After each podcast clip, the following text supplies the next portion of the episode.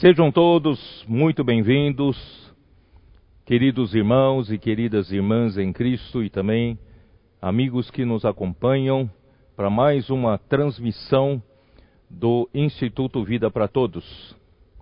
Estamos dentro de um contexto da Conferência Internacional a ser realizada em fevereiro de 2022. Já estamos antecipando as mensagens e hoje nós daremos a mensagem 3.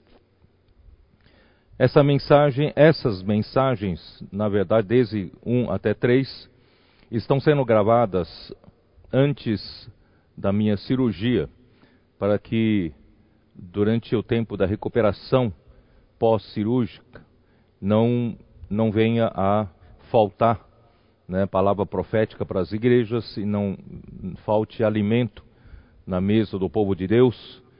É, essa mensagem está sendo gravada né, no dia 21 de janeiro e será transmitida, irá ao ar, no dia 6 de fevereiro. E o título da mensagem 3 é A Edificação da Igreja. Ah, o, a leitura bíblica, Mateus 16, versículos de 13 até 23. Como hoje está sendo transmitida essa mensagem num domingo, sempre lembramos que aos domingos nós fazemos os, as nossas ofertas né, para o Senhor, para a obra do Senhor. Também hoje não é diferente, não se esqueçam de fazer as suas ofertas.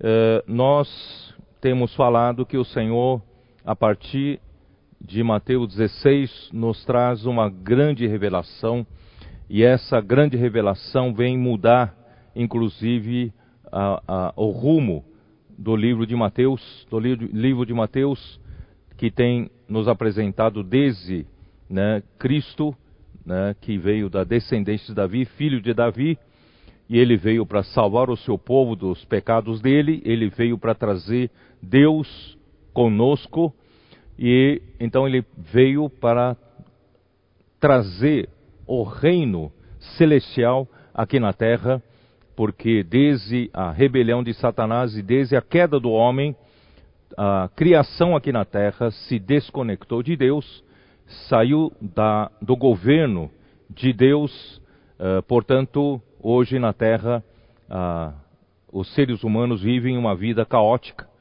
é, debaixo da corrupção, debaixo do engano e com muitos sofrimentos, muitas aflições e muito esgotamento, desgaste e cansaço. Mas graças a Deus, Deus não nos abandonou, Ele enviou seu próprio Filho para ser o Rei do reino dos céus, para trazer o reino novamente aqui na terra.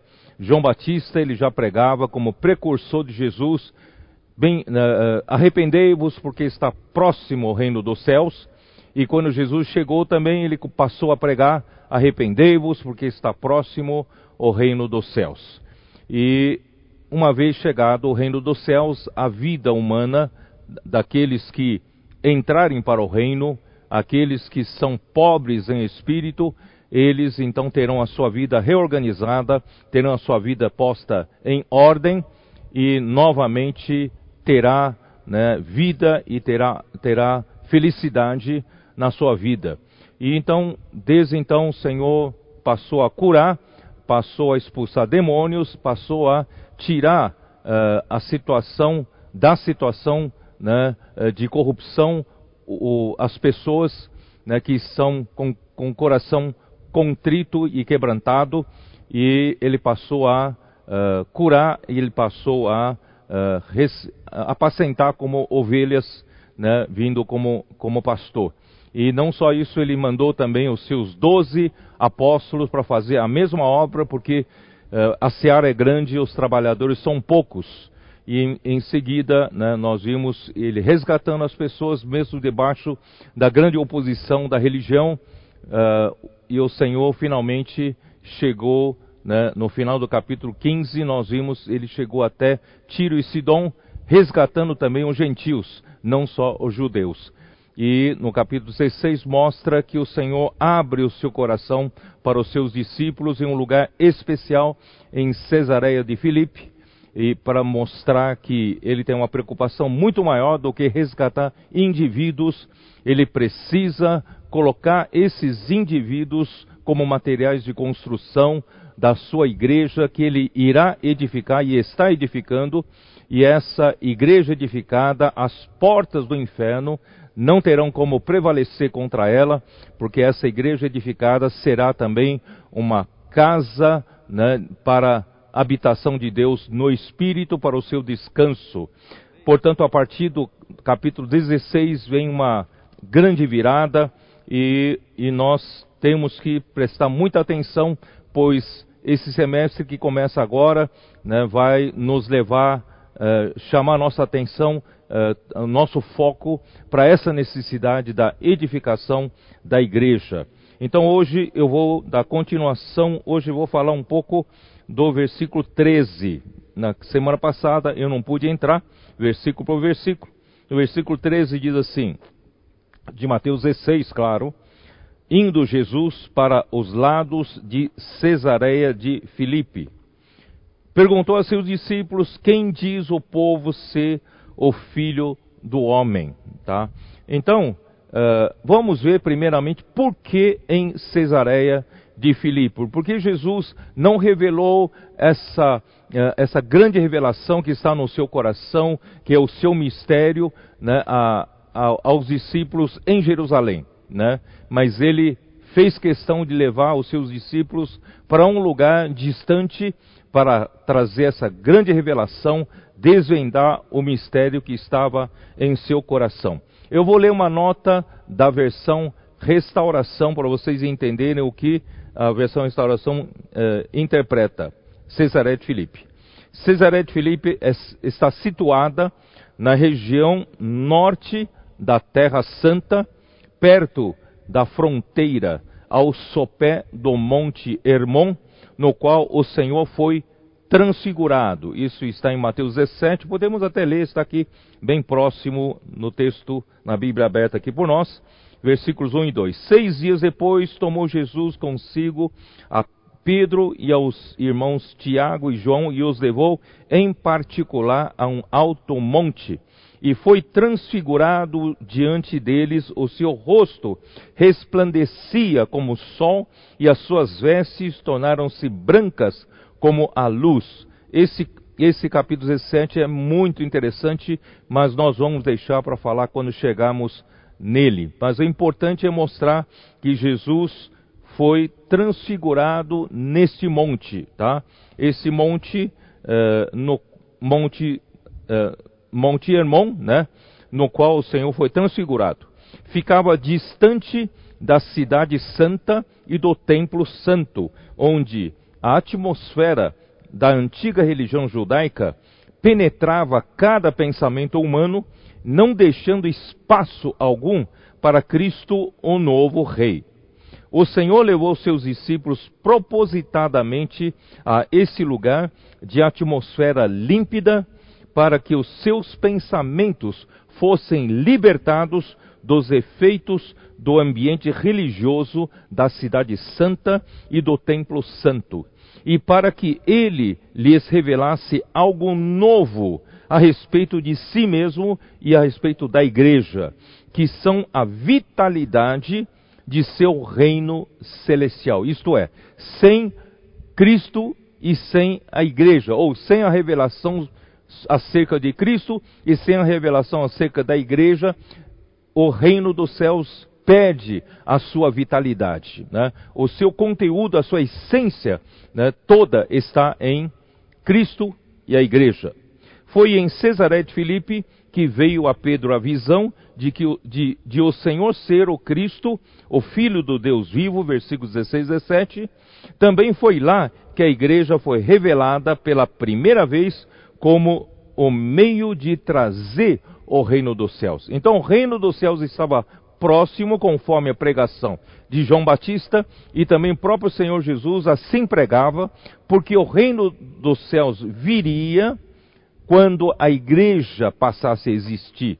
Tá? Então a igreja é o reino dos céus, ou melhor, a igreja é a realidade do reino dos céus. Eu vou ler uma outra nota, a nota né, contida na versão uh, King James atualizada. Diz assim: A cidade de Cesaré de Filipe ficava ao norte do mar da Galileia, perto das encostas do Monte Hermon.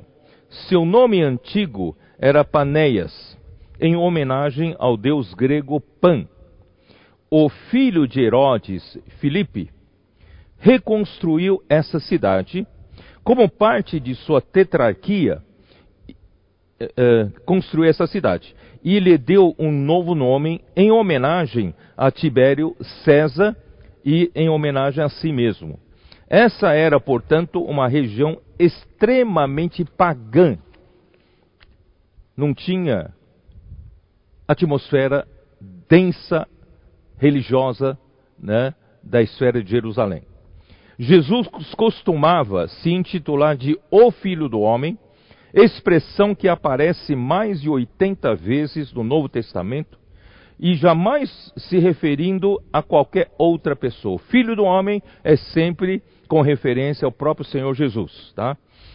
Uh, no Antigo Testamento, em Daniel 7, 13 a 14, podemos dar uma lida, né? Daniel 7,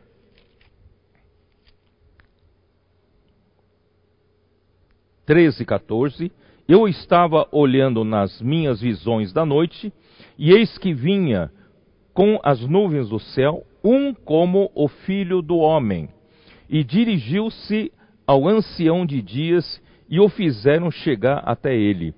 Foi-lhe dado domínio e glória e o reino para que os povos, nações e homens de todas as línguas o servissem o seu domínio é domínio eterno, que não passará, e o seu reino jamais será destruído. Então, esse título, Filho do Homem, também em Daniel 7, é usado para retratar a personalidade celestial a quem no final dos tempos Deus confiou toda a sua glória, honra e poder debaixo da sua soberania divina. É nota de King James atualizada, tá? Então agora nós chegamos à revelação de Cristo e da igreja propriamente ditos. Aqui diz, uh, propriamente ditas, aqui diz no versículo uh, eh, 13, no final diz assim: Jesus perguntou aos seus discípulos: Quem diz o povo ser o filho do homem? O que as pessoas né, que me acompanharam, eles acham quem eu sou, né?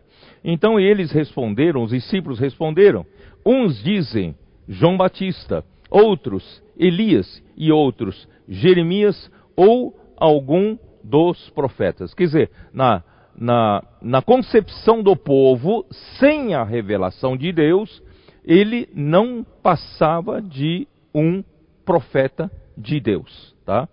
Então, uh, respondeu. Uh, Jesus não ficou satisfeito. Versículo 15: Mas vós, continuou ele, quem dizeis que eu sou? Né? Eu não estou satisfeito, porque o povo não tem revelação, acha que eu sou apenas um dos discípulos, mas vocês, vocês que têm acompanhado, me acompanhado de perto, quem vocês dizem que eu sou? Aí aparece Pedro, respondendo Simão Pedro, disse: Tu és o Cristo, o Filho do Deus vivo. Irmãos, essa, essa revelação só podia vir do Pai, tá? Então, Jesus lhe afirmou: Bem-aventurado é Simão Barjonas, porque não foi carne e sangue quem te revelaram, mas meu Pai que está nos céus. Por que essa revelação é tão importante? Porque Cristo. Por que, por que reconhecer Jesus como Cristo? Jesus é simplesmente Cristo porque ele é o ungido de Deus. Ele é aquele que recebeu a comissão de fazer a vontade de Deus, isto é, estabelecer o reino de Deus na terra. Os irmãos entenderam? Para isso precisa de revelação. se você achasse que Jesus é mais um dos profetas, já vieram tantos profetas, mas agora chegou o Messias, chegou o Cristo, chegou aquele que foi ungido no dia do seu batismo, não é isso? O Espírito Santo desceu sobre ele como uma pomba, e Deus Pai disse do céu aberto: Esse é o meu filho amado em quem me comprazo. Ele foi ungido pelo Espírito. Ele foi ungido e comissionado por Deus para realizar um trabalho. Esse trabalho é fazer a vontade do Pai. E qual é a vontade do, do Pai?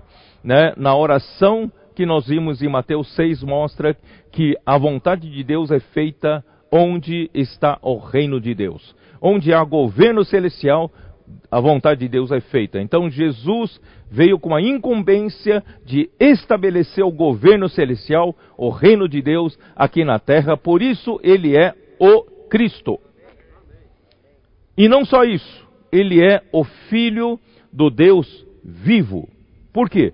Porque ele é o próprio Deus.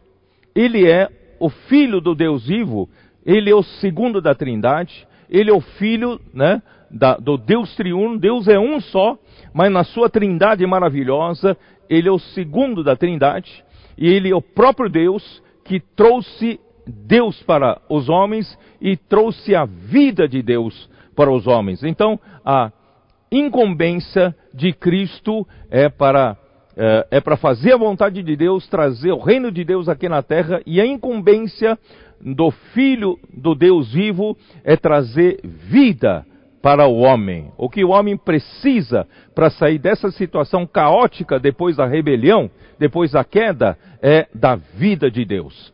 E a vida de Deus é que estabelece o reino celestial. Tá? Então, em seguida, vem a revelação da igreja. Na verdade, isso eu já falei, por isso que eu estou sendo bem, falando bem mais resumidamente. Versículo 18: Também te digo, eu te digo, que tu és Pedro, sobre esta pedra edificarei a minha igreja, e as portas do inferno ou as portas do Hades não prevalecerão contra ela. Irmãos, ah, aqui diz: Tu és Pedro. Ah, eu vou dizer o seguinte: vamos fazer o seguinte. Sobre esta pedra edificarei, edificarei a minha igreja. Quando fala sobre esta pedra, essa palavra em grego é Petra. E Petra significa uma rocha onde é fundada, onde é fundado um edifício. Então a igreja está fundada sobre essa rocha, e essa rocha, de um lado, refere-se à revelação que o Pai acabou de dar para Pedro. Então é a, a fundação né, da igreja está sobre a revelação dada aos apóstolos e aos profetas de Deus. Mas essa revelação, né, também diz respeito a quê? Tá? Vamos, vamos, vamos mostrar em Efésios 3. Eu já, já li isso na semana passada, mas vamos, vamos, vamos lá. Efésios 3, versículos 4 e 5. Eu quero chamar muita atenção de vocês para isso, né? 3, 4 e 5, ele diz assim: pelo, pelo que, quando ledes, podeis compreender o meu discernimento do mistério de Cristo. O mistério de Cristo é a igreja. O mistério de Deus é Cristo. Mistério de Cristo é a igreja. E Efésios 5 fala do grande mistério. O grande mistério é Cristo e a igreja. Então, esse é o mistério de Cristo, o qual em outras gerações não foi dado a conhecer aos filhos dos homens, como agora foi revelado aos seus santos apóstolos e profetas no Espírito. Então, essa revelação que veio por meio dos apóstolos e profetas, pelo Espírito, revelado pelo Espírito, ele está em Efésios 2:20. Nós vimos isso na semana passada. 2:20, Efésios 2:20, edificados sobre o fundamento dos apóstolos e profetas. Quer dizer, a edificação é feita sobre essa revelação que Deus deu por meio dos profetas e Deus deu por meio dos, dos apóstolos. Mas essa, essa, esse fundamento é o que? Essa revelação diz o que? Essa revelação mostra que, sendo Ele mesmo, Cristo Jesus, a pedra angular. Então, Cristo, Ele é a pedra principal desse edifício, é o fundamento desse edifício, tá? Não sei se vocês me entenderam, mas esse é o significado do fundamento da igreja. E, e Pedro, tu és Pedro, esse nome em grego é Petros, é uma pedra, uma pedra para edificação, né? assim como nós somos pedras. Por isso que em 1 Pedro 2, versículo 4, vamos ver. 1 Pedro 2, versículo 4, diz assim: Chegando-vos para ele a pedra que vive, ou a pedra viva. Claro que essa pedra aqui em grego é litos, rejeitada sim pelos homens, mas para com Deus é uma pedra eleita e preciosa. Também vós mesmos, como pedras vivas, essas pedras, essa palavra pedras também é litos, que vivem, sois edificados. Vocês perceberam?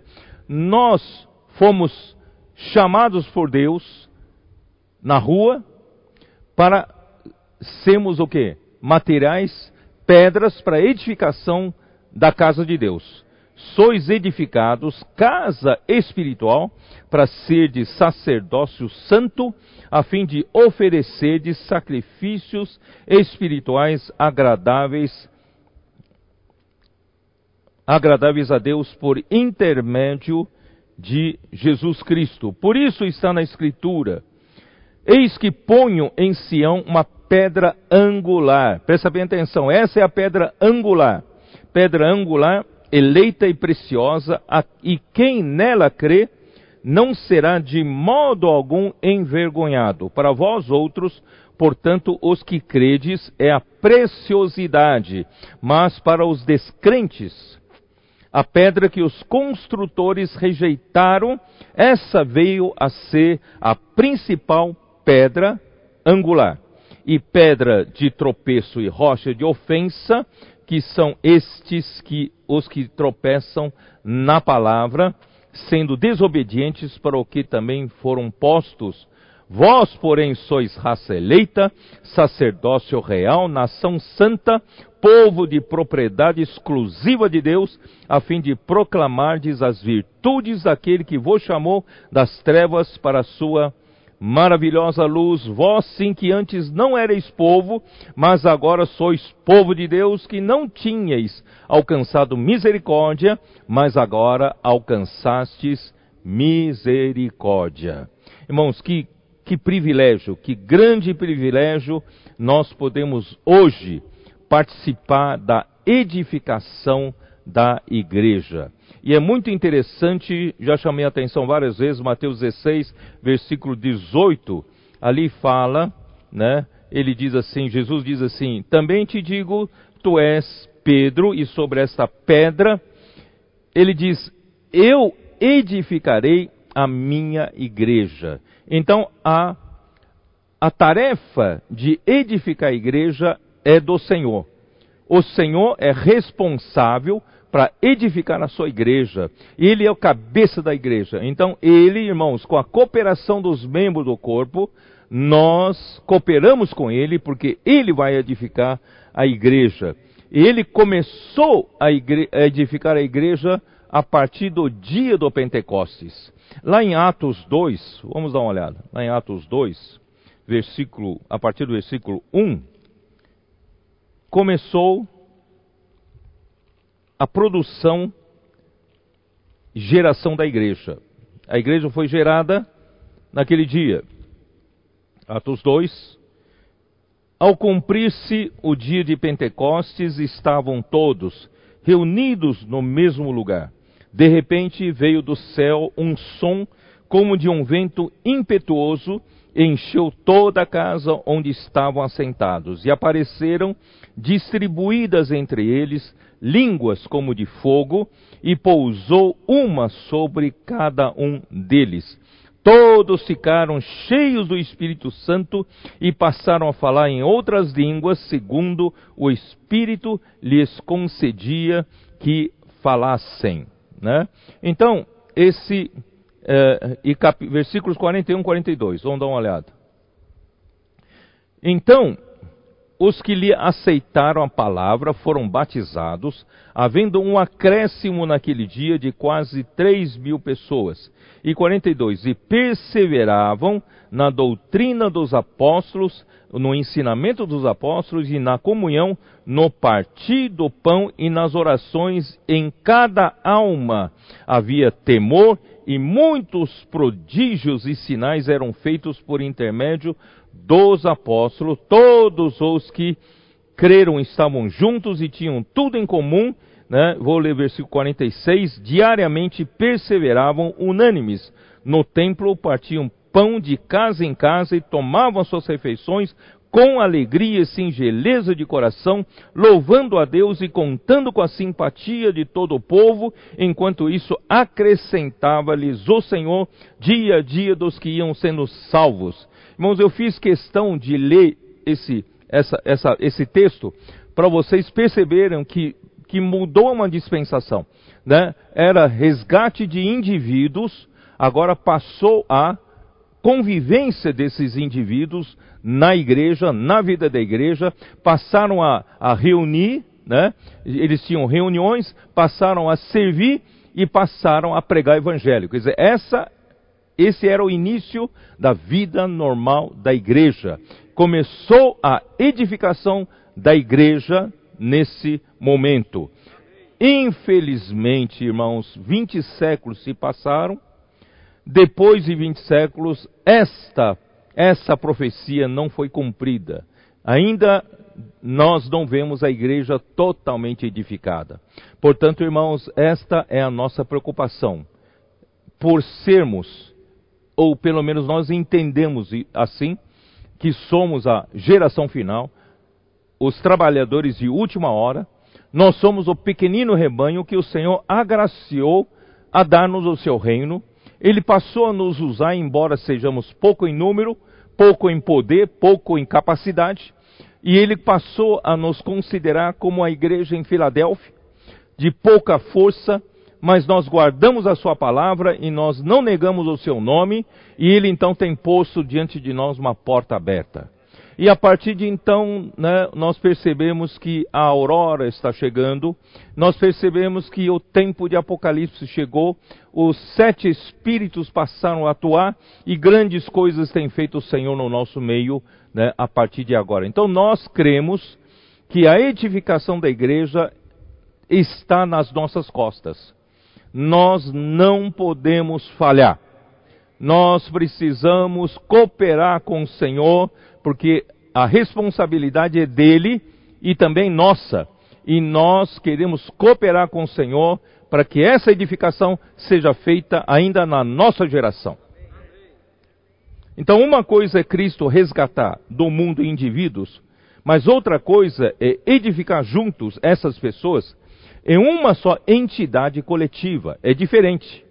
Somente quando ocorrer essa edificação, Deus então terá a sua habitação para o seu descanso eterno. Isso é, está em Efésios 2, nós já lemos, vamos, vamos ler outra vez. Efésios 2, nós lemos na semana passada. Efésios 2, né? No versículo, né, versículo 21, no qual todo edifício bem ajustado, lembra que eu chamei atenção na semana passada, a necessidade de nós aprendemos a nos relacionar com outras pessoas que o Senhor chamou para edificação. nós aprendemos a nos edificar com essas pessoas, então nós precisamos de ajustes. Não estávamos acostumados a conviver com essas outras pessoas, não temos essa capacidade de relacionamento, mas graças a Deus, Deus está Deus providenciou tudo que nós precisamos, nós vamos falar isso mais tarde ou na, na próxima mensagem, e a intenção de Deus é nos edificar em uma, um edifício só. Né? Então precisamos ser ajustados para que esse edifício possa crescer. Esse edifício vem pelo crescimento. Cresce para o santuário ou o templo dedicado ao Senhor. Versículo 22. No qual também vós juntamente estáis sendo edificados. Para quê? Estamos sendo edificados, irmãos. Imagina, o céu é o trono de Deus, a terra é o estrado do seu pé. Tudo foi feito por ele. Que casa nós vamos fazer para ele habitar? Não há uma casa, né, suficientemente eh, grande ou digna para habitação de Deus, mas Deus procura a habitação de Deus é no Espírito, justamente na edificação que esses que ele chamou, né, vai fazer essa casa espiritual, né, ele vai, eh, vamos, vamos edificar a igreja para a habitação de Deus no Espírito. Olha, que quanta honra, quanto privilégio. Nós vamos dar descanso para Deus finalmente. E aqui também diz as portas do Hades, voltando lá para Mateus 16, as portas do Hades não prevalecerão contra ela.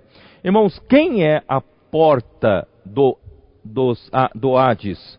Colossenses capítulo 1, versículo 13, como diz? Colossenses 1, 13. Ele nos libertou do império das trevas e nos transportou para o reino do Filho do seu amor. O império das trevas aqui pode traduzir, ser traduzido também a autoridade das trevas ou o poder das trevas.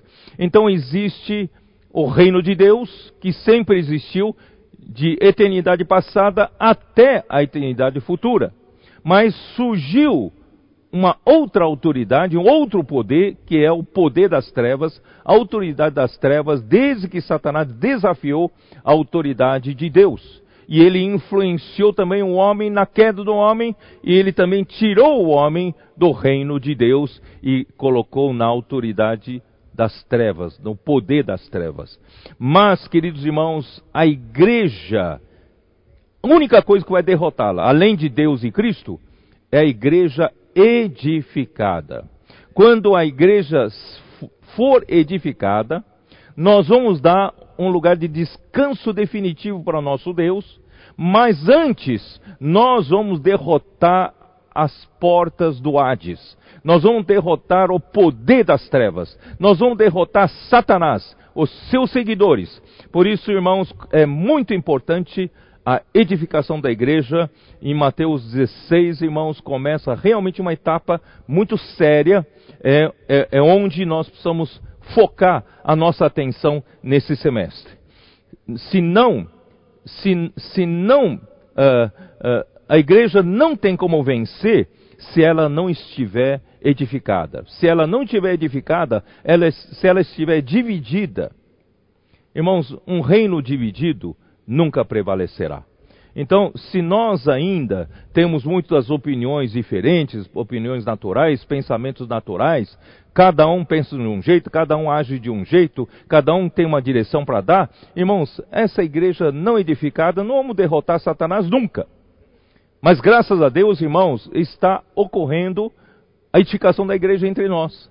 Estamos cada vez mais né, edificados, harmoniosos, somos cada vez mais cúmplices uns dos outros, cúmplices da palavra profética, somos um com o Senhor, somos um com a direção da palavra do Senhor, e isso está acontecendo. E nós vamos derrotar né, as portas dos Hades.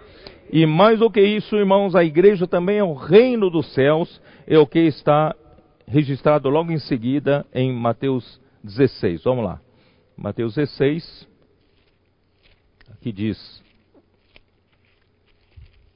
diz assim, versículo 19: Dar-te-ei as chaves do reino dos céus, o que ligares na terra terá sido ligado nos céus, o que desligares na terra terá sido desligado nos céus. Né? Então, irmãos, o que quer dizer isso? Tá? Isso mostra que, de um lado, tanto é que muitos têm esse conceito de que essa chave foi dada para o apóstolo Pedro e é Pedro que abre né, e fecha. Claro que foi dada para Pedro com a incumbência de abrir a igreja, a porta do reino dos céus, para os judeus que crerem no dia do Pentecostes. Tá? E também lhe deu a outra chave, por isso que são chaves, a outra chave para Pedro também abrir a porta do evangelho do reino dos céus para os gentios na casa do Cornélio. Não é isso? Isso está em Atos 2, nós já, já lemos, e Atos 10. Vamos dar uma olhada em Atos 10. Atos 10.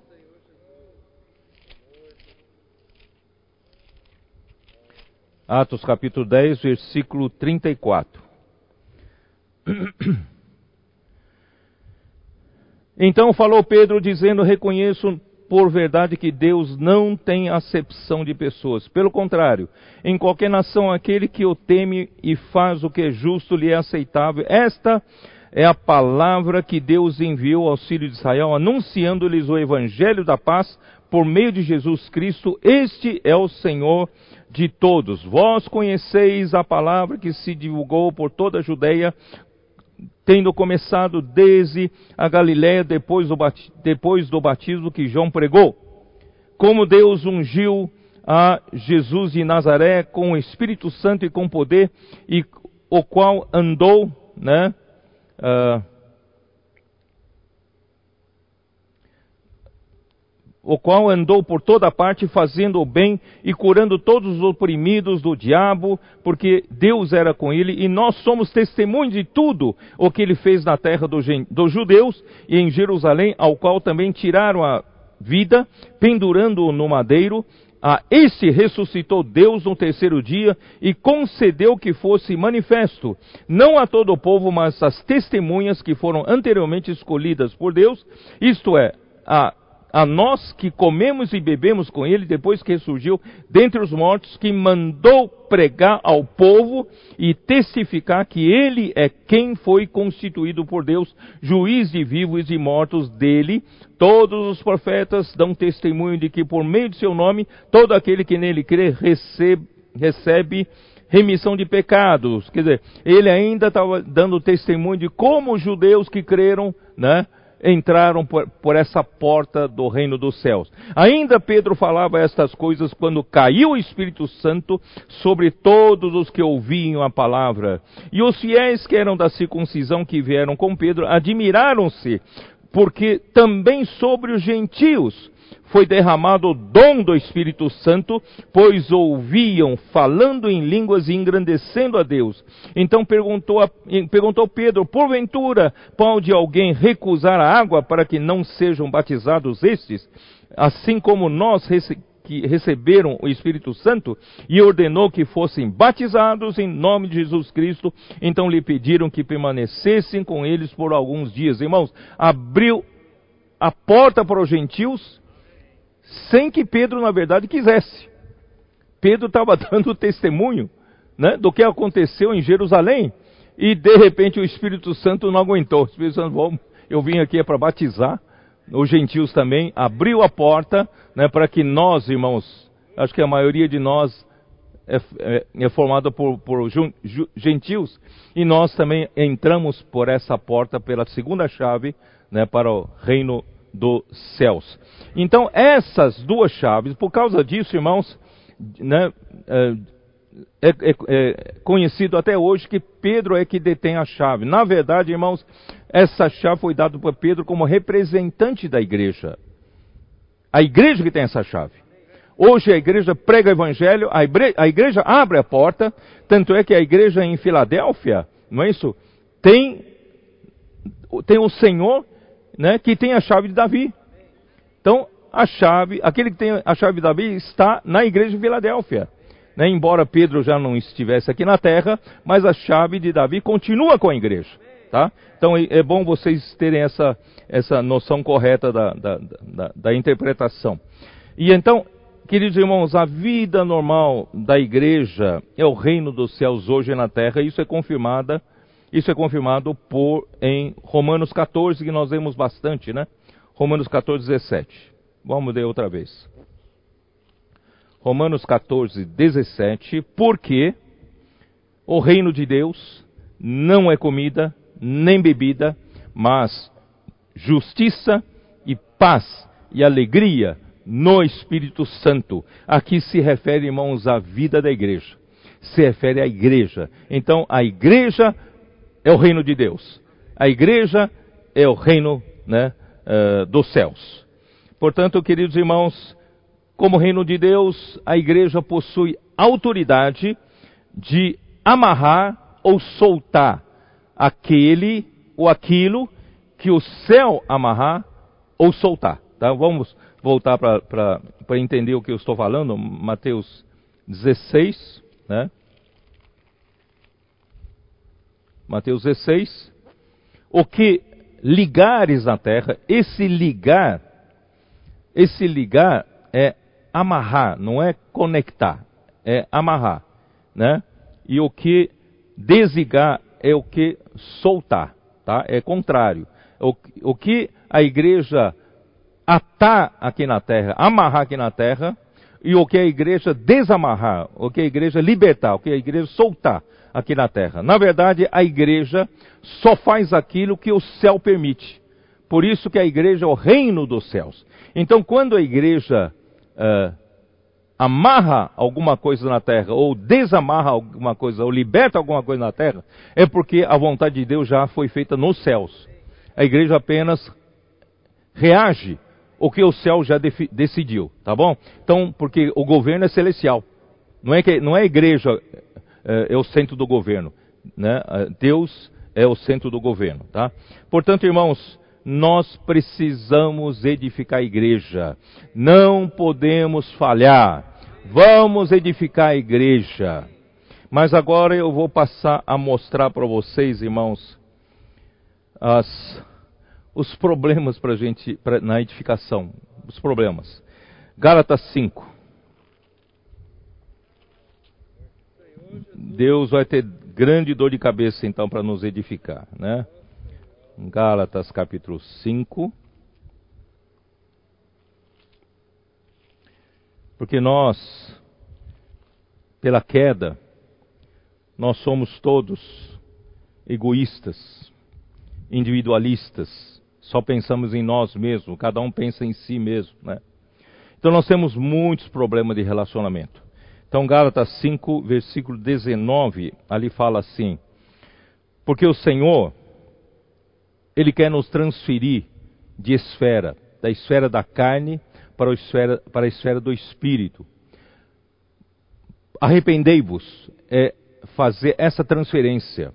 Não é uma mudança, uma conversão de 180 graus no mesmo plano, mas é uma transferência de esfera do, da, da carne para a esfera do espírito. Portanto, irmãos, na esfera da carne não temos como ser edificados com outros. Não tem. Não tem jeito, não tem solução. Eu não consigo ser edificado com ninguém na esfera da carne, tá? Por isso aqui diz, versículo 18 fala assim: "Pois se sois guiados pelo espírito, não estáis sob a lei". Mas versículo 19 fala: "As obras da carne são conhecidas e são Irmãos, eu vou ler na versão King James atualizada, talvez os termos né, sejam mais compreensíveis para nós. Né? Ali diz assim: as obras da carne são, quer dizer, se nós permanecemos na, no plano da carne, na esfera da carne, irmãos, o que pode produzir de nós é isso aí, tá? Eu vou ler aqui na King James atualizada. Imoralidade sexual, isso edifica? Impureza, aqui diz imoralidade sexual, vírgula, impureza e libertinagem. Essas duas, duas coisas estão ligadas. Tá? Impureza e libertinagem. Idolatrias e feitiçarias também estão ligados. Idolatrias e feitiçarias. A partir de agora, daí para frente, irmãos, são todos problemas de relacionamento. Ódio, discórdia, ciúmes. Tem ou não tem ódio entre nós, entre seres humanos? Tem ou não tem discórdia? Eu não concordo com você. Eu tenho meu jeito de pensar, né? E ciúmes. Quando alguém é mais usado por Deus ou alguém, né, eh, consegue um resultado melhor do que você, você tem ciúmes. E ira. Logo, irmãos, é difícil a gente, né, eh, eh, dizer que não temos ira. Ira. Egoísmo. Isso está em King James atualizada. E egoísmo dissensões, facções, causar divisões na igreja, formar partidos, né? Eu, eu prefiro esse, eu prefiro aquilo, né? esses aqui nós pensamos do mesmo jeito. Irmãos, isso tudo destrói a edificação da igreja. Uh, e inveja. Depois vem uma outra categoria: embriaguez, orgias e tudo quanto pareça com essas perversidades, contra as quais advirto, como já vos preveni antes, os que as praticam não herdarão o reino de Deus. Irmãos, Paulo é muito claro aqui em Gálatas 5: não herdarão o reino de Deus, porque nós nunca vamos conseguir edificar a igreja para o Senhor ter um lugar de habitação.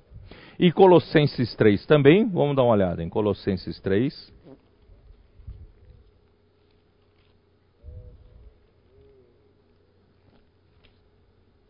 Colossenses 3, versículo 5. Fazei, pois, morrer a vossa natureza terrena. Irmãos, nós temos essa natureza terrena na esfera da terra Irmãos, nós tem essa natureza. Não adianta a gente querer melhorar. Tem gente que fala: "Não, eu vou melhorar. Daqui para frente eu, né, eu juro que não vou repetir esses mesmos erros". Irmão, não adianta. Se você está na esfera terrena, você tem a natureza terrena e você vai acabar praticando essas coisas terrenas, tá? Que são o que? Vou ler de novo na, João, na, na, na King James atualizada que usa alguns termos mais compreensíveis imoralidade sexual, impureza, são as mesmas coisas lá, né? De Gálatas 6. Mas agora, livrai, livrai-vos de tudo isso, tá? Eu, eu é, Gálatas 5, né? Perdão, Gálatas 5. Uh, é, eu, eu pulei um pouco aqui, tá? Uh, mas agora, livrai-vos de tudo isto, raiva, ódio, maldade, irmão, todos esses são problemas de edificação. Problema para edificação. Maldade, difamação. Irmão, nós queremos, né, no nosso natural, queremos fazer mal para uma das pessoas que eu tenho ciúmes, tenho inveja. Né? E uh, difamação. A gente, né, no passado, houve muito, muito problema de difamação. Falar mal, sabe, não ter não ter, vamos dizer assim, nenhuma, nenhuma preocupação, né? nenhum temor de difamar, e principalmente quem está à nossa frente. Irmão Dom que sofreu muito entre nós isso, né? Difamação, que mais? Palavras indecentes do falar. Irmãos, infelizmente o nosso mundo hoje, né? Uh, usa palavrões, né? Uh, para cima e para baixo. E nós acabamos também nos acostumamos, certo? seja seja vendo a mídia, sendo assistindo filmes, seja uh, convivendo com as pessoas, irmão, nós também e os nossos jovens, nossos adolescentes, crianças acabam também tendo esse jeito de indecente de falar. Irmãos, vamos evitar isso, né? Isso não edifica, tá? Uh, mas uh, onde estou? Ah, peraí, eu acho que pulei aqui, peraí imoralidade sexual, impureza, paixão, vontades más e a ganância. Ganância. E que também é idolatria. Tá? Aí eu pulei algum, algum um trecho. Mas agora, livrai-vos de tudo isto: raiva, ódio, maldade, difamação, palavras indecentes do falar, e não mintais uns aos outros, irmãos, a mentira, falar meias verdades e omitir verdades, né? falar parcialmente. Irmão, tudo isso não edifica. Nós só destruímos né, a edificação da igreja. Por, porque não, não mintais uns aos outros, pois já despistes do velho homem com as suas atitudes. Isso está em King James atualizado.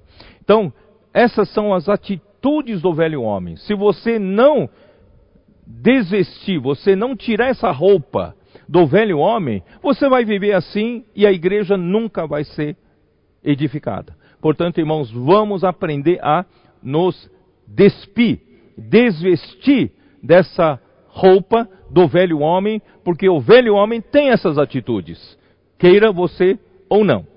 Tá? E também 2 Timóteo 3, Paulo adverte a Timóteo que nos tempos finais, que nós estamos já nos tempos finais, tá?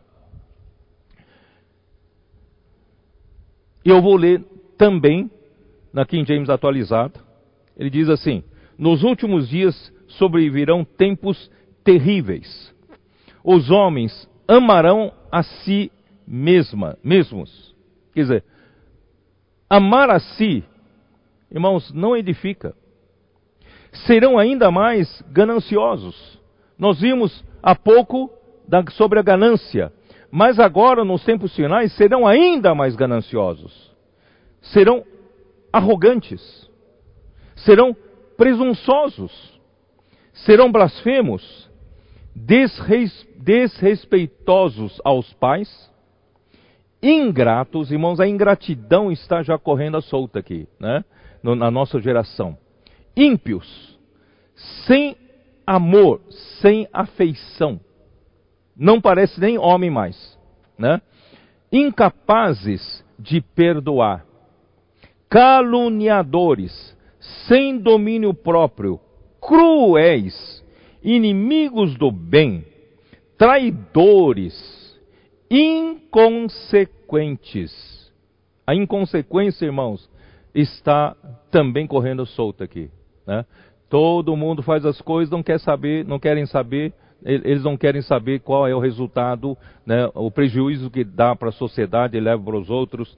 Inconsequentes, orgulhosos, mas amigos dos prazeres do que amigos de Deus. Prefiro né, eu ser feliz, eu prefiro eu ter prazer do que me preocupar com Deus, com as coisas de Deus. Uh, com aparência de piedade, além de tudo isso, irmãos, ainda tem aparência de piedade. Todavia, negando o seu real poder. Tá? Irmãos, qual é a solução? Mateus 16, voltando para Mateus 16. Qual é a solução? Se nós não temos como edificar a igreja no velho homem, na natureza terrena, nós temos tudo para destruir a edificação. Não temos como edificar, né? Versículo de 21 a 23. Desde esse tempo começou Jesus Cristo a mostrar aos seus discípulos que lhe era necessário seguir para Jerusalém e sofrer muitas coisas dos anciãos, dos principais sacerdotes e dos escribas e ser morto e ressuscitado no terceiro dia.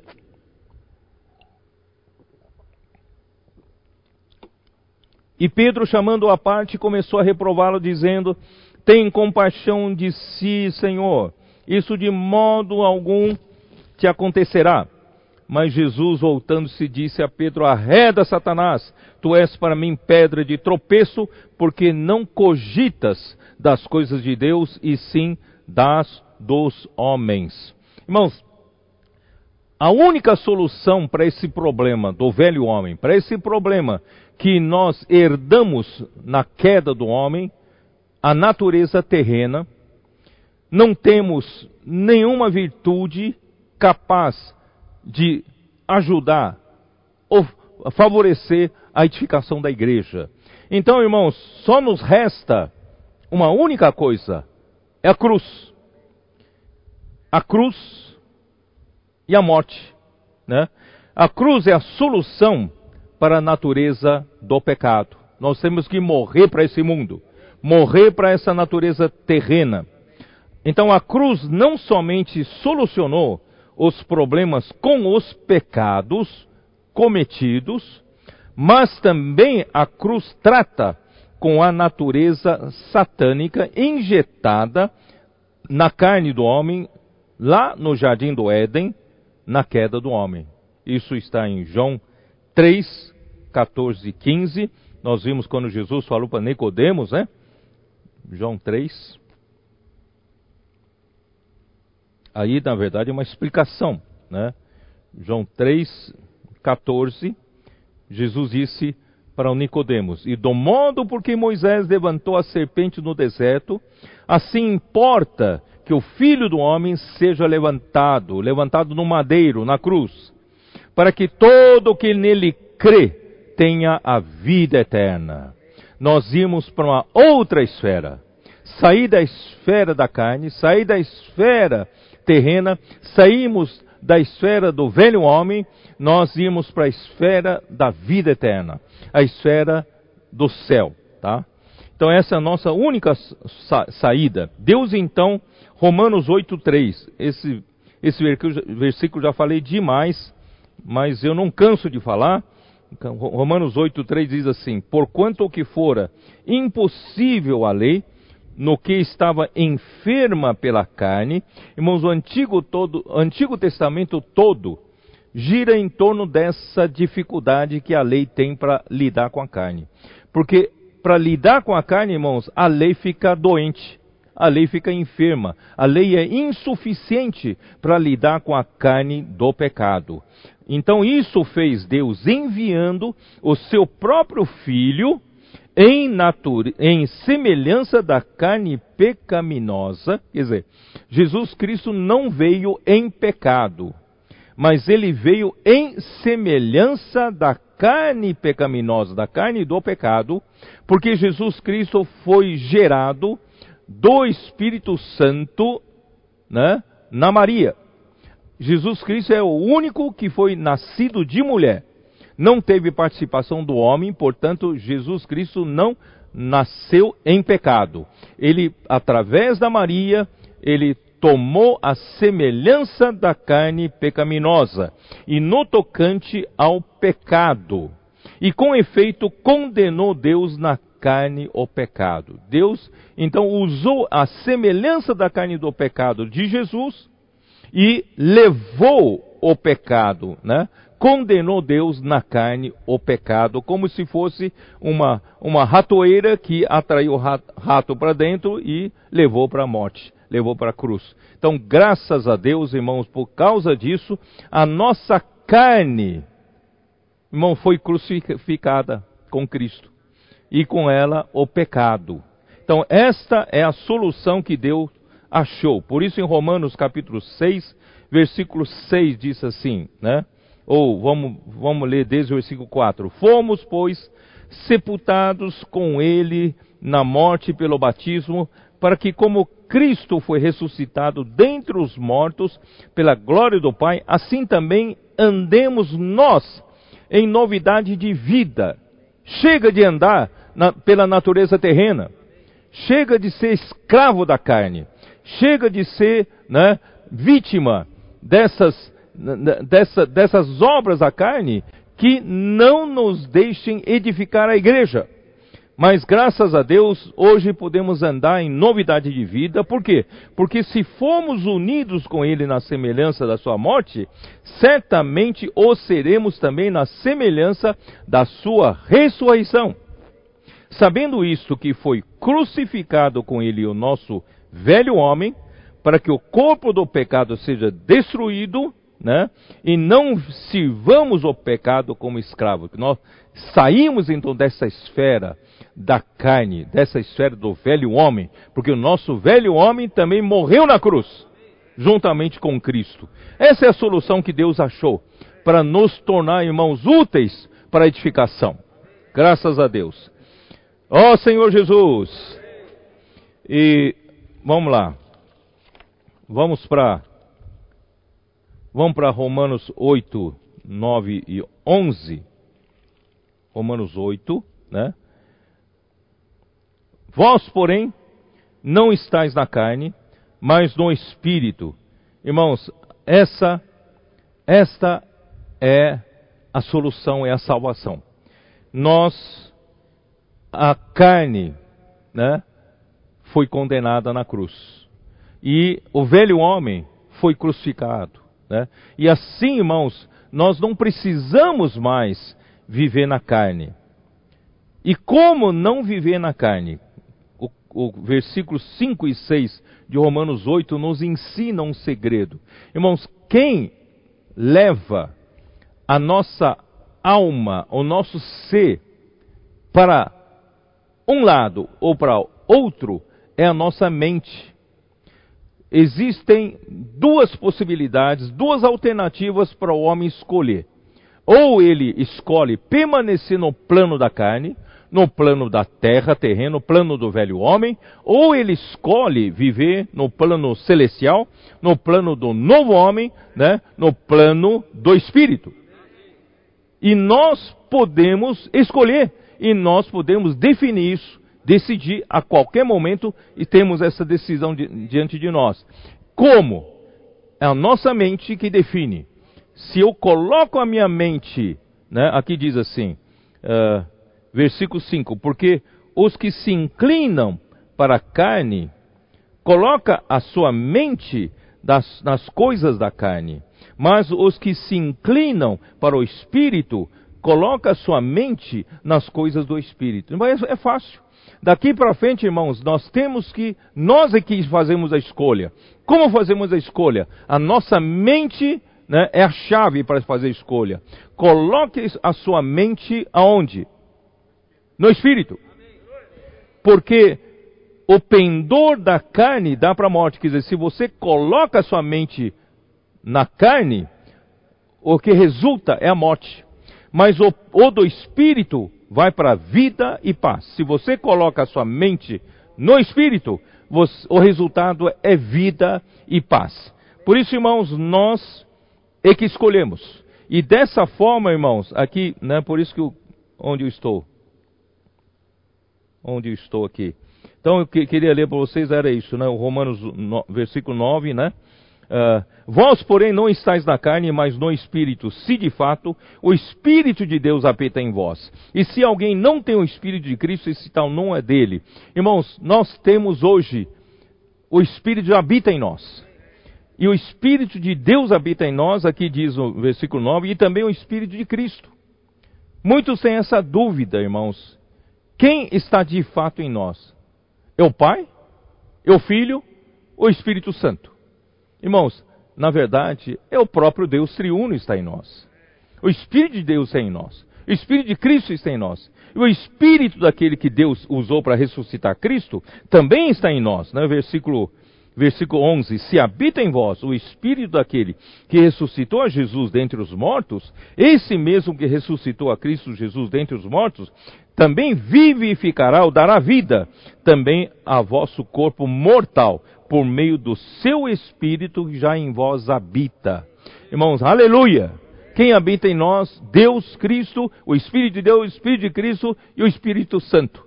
O próprio Deus triuno, irmãos, hoje habita em nós. Tá? Por isso, irmãos, não temos desculpa, irmão, de não vivemos no Espírito. Versículo 14: Pois todos os que são guiados pelo Espírito de Deus são filhos de Deus. Nós somos guiados pelo Espírito de Deus, porque nós temos o Espírito de Deus aqui dentro de nós. Nós podemos escolher pela nossa mente inclinar nossa mente no Espírito e nós seremos guiados pelo Espírito.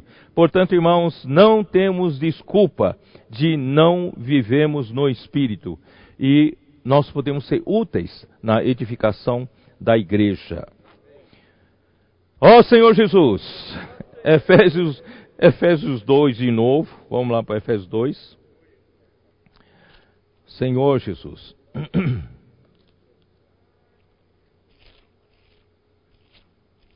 Deus quer.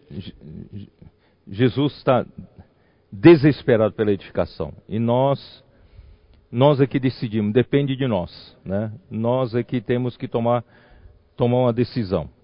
Efésios 2, versículo 13 diz assim: Mas agora, em Cristo Jesus, vós que antes estáveis longe, fostes aproximados pelo sangue de Cristo. Nós estávamos longe, nós, os gentios, estávamos longe, mas hoje nós somos aproximados pelo sangue de Cristo. Porque Ele é a nossa paz, o qual de ambos fez um, e tendo derrubado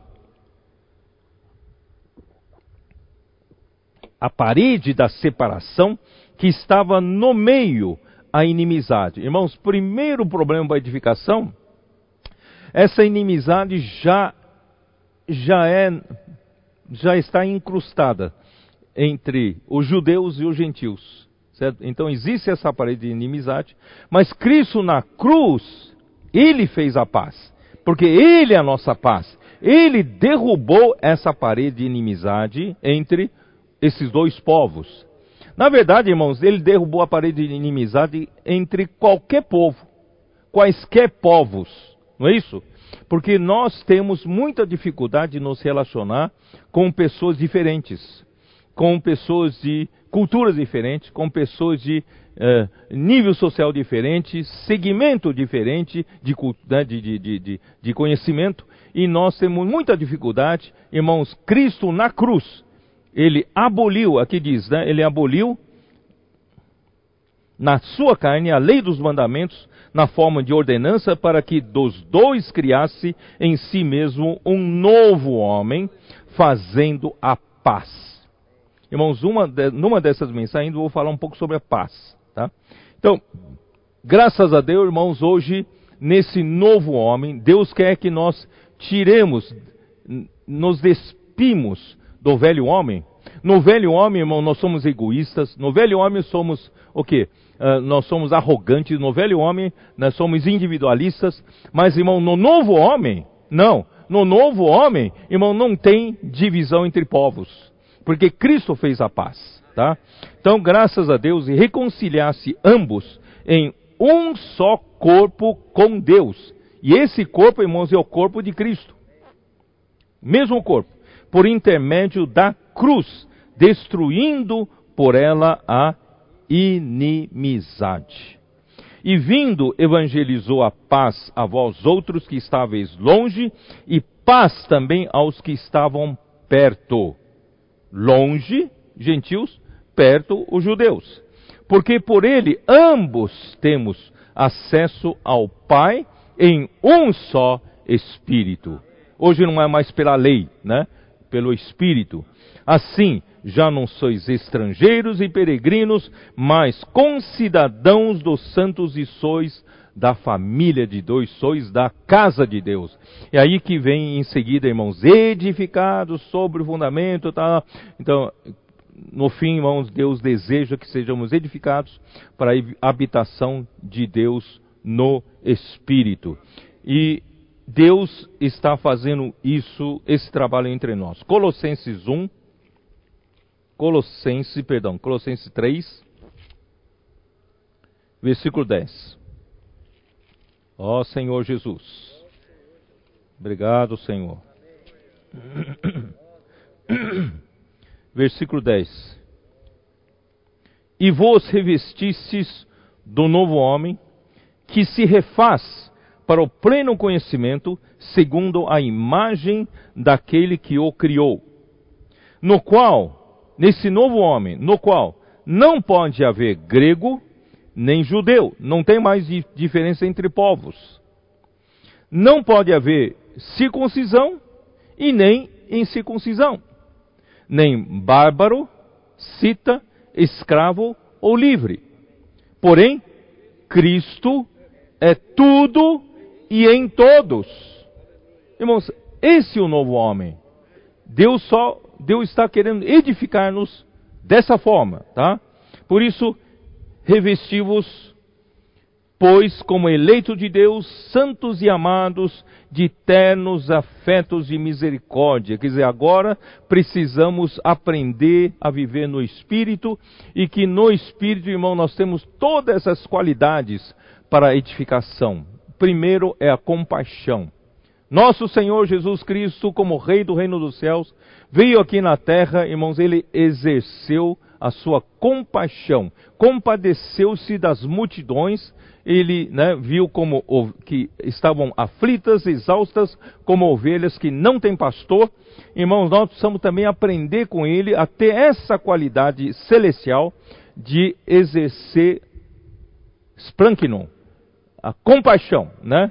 Para um, quando olhamos para um irmão, irmãos, não olhamos com olhos críticos, mas com olhos de compaixão procurar entender um ao outro a dificuldade de cada um, a exercer empatia.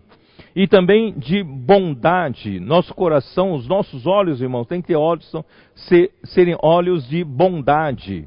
Não olhos de maldade, querendo fazer mal para os outros, mas de bondade e de humildade, irmão, sempre humildade. Porque a humildade, irmão, vai nos manter na bênção de Deus até o final e também de mansidão. Não vamos, né, vamos nos perder em gritarias, vamos nos perder né, em, em perder a calma. Não, vamos aprender a viver em mansidão, aqui de longanimidade, é paciência, né, constante ao longo do tempo. Né?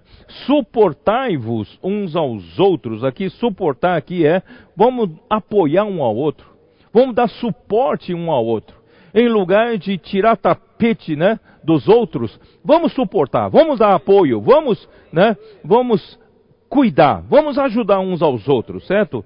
É, nunca olha para algum irmão como seu concorrente, porque nós somos membros do mesmo corpo. E que mais?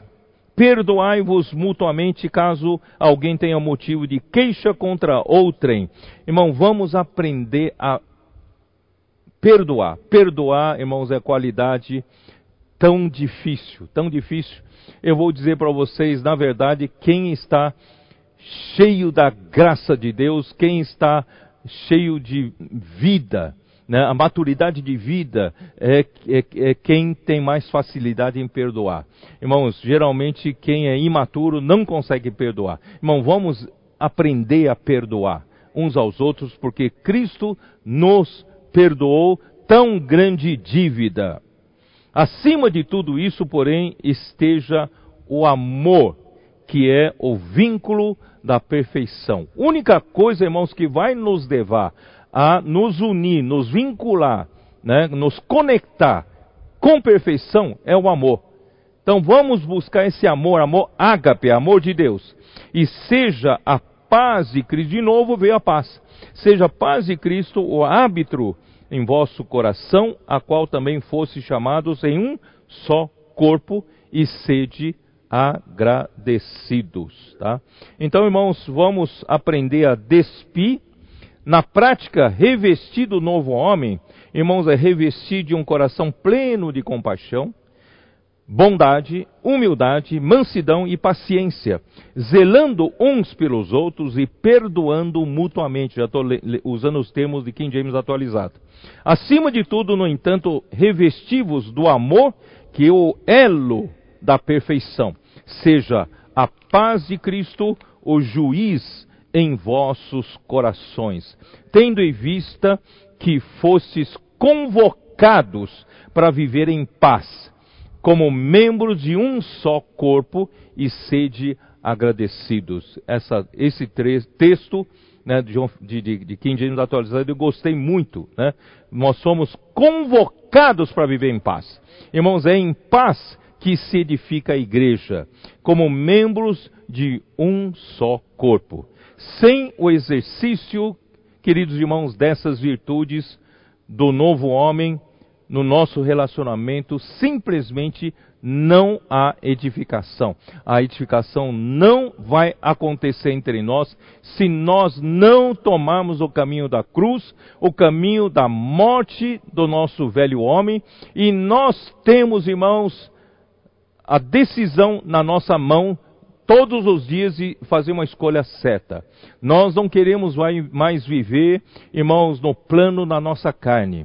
Não queremos mais viver, irmãos, debaixo da escravidão do pecado, né, da, da, de, de, de, tantas coisas que nos dividem, né? ódio, né? de eh, egoísmo, eh, arrogância, ciúmes, invejas, tantas coisas, né?